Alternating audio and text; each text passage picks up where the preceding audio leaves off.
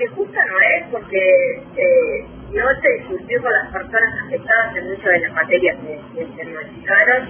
Se es popular tampoco porque en un momento de pandemia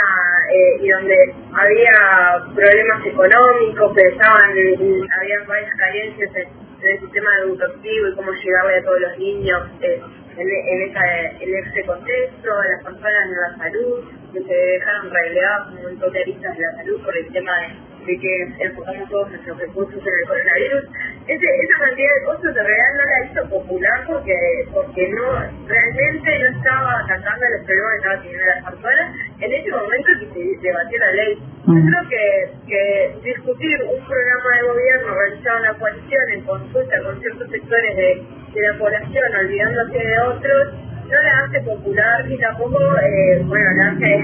la hace justa. Lo que sí es importante es que las personas entiendan que el referéndum es de 135 artículos de 400 y algo, ahora no recuerdo,